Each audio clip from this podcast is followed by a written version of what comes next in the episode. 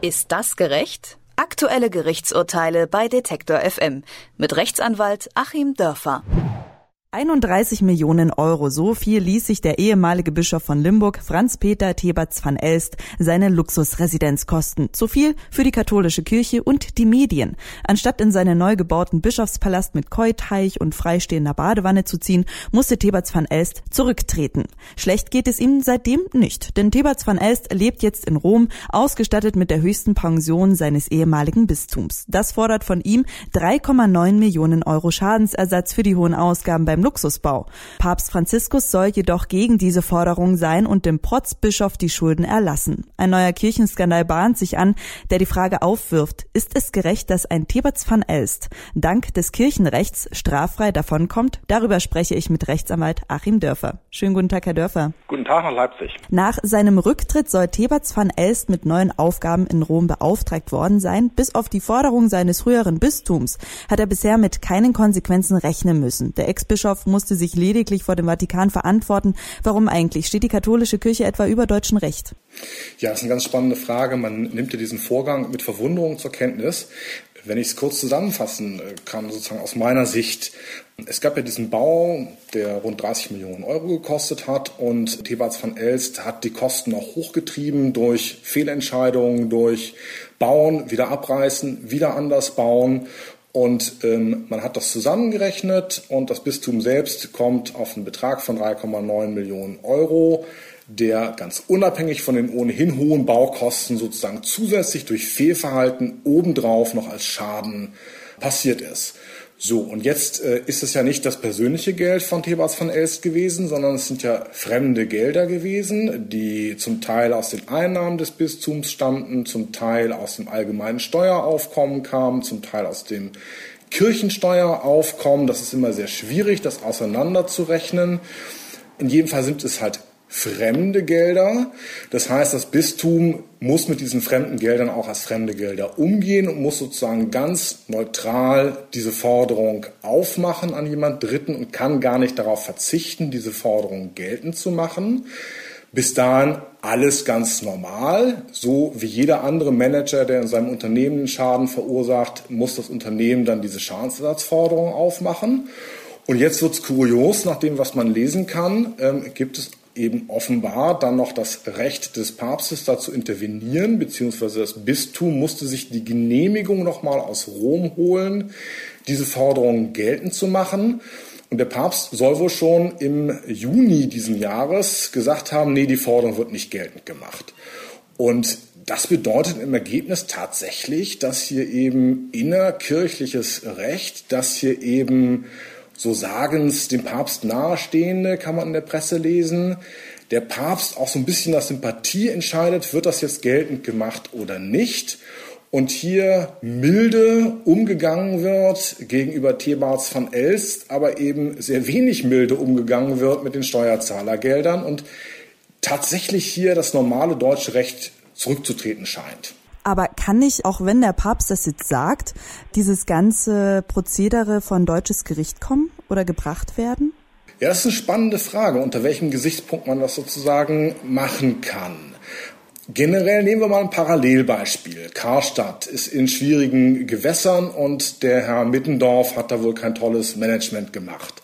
Nehmen wir mal an, der Karstadt-Konzern hätte eine Schadensersatzforderung Höhe von 3,9 Millionen Euro gegen ihren früheren Top-Manager und man würde das jetzt nicht geltend machen.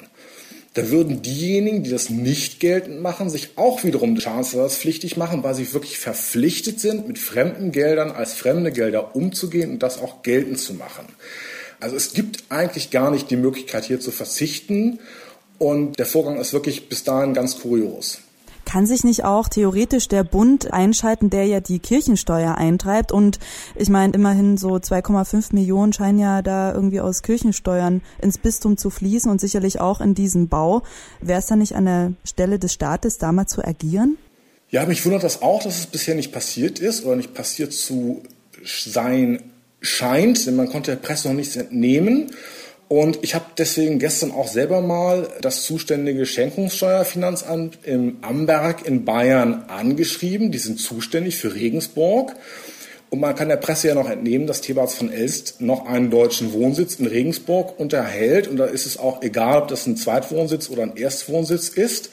Er ist also, ich habe es extra nochmal nachgeprüft, nach Paragraph 2 Absatz 1 Nummer 1 klein b des Erbschafts- und Schenkungssteuergesetzes nach wie vor schenkungssteuerpflichtig in Deutschland.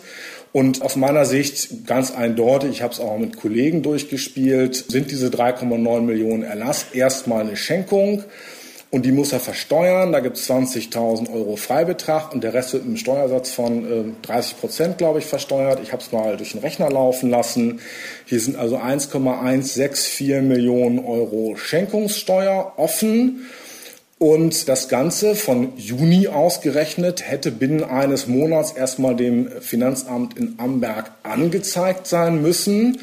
Das heißt, je nachdem, wie das jetzt in den Details ist, ist Thebas van Elster tatsächlich jetzt schon in der Steuerstrafbarkeit, wenn er diese Anzeige unterlassen hat.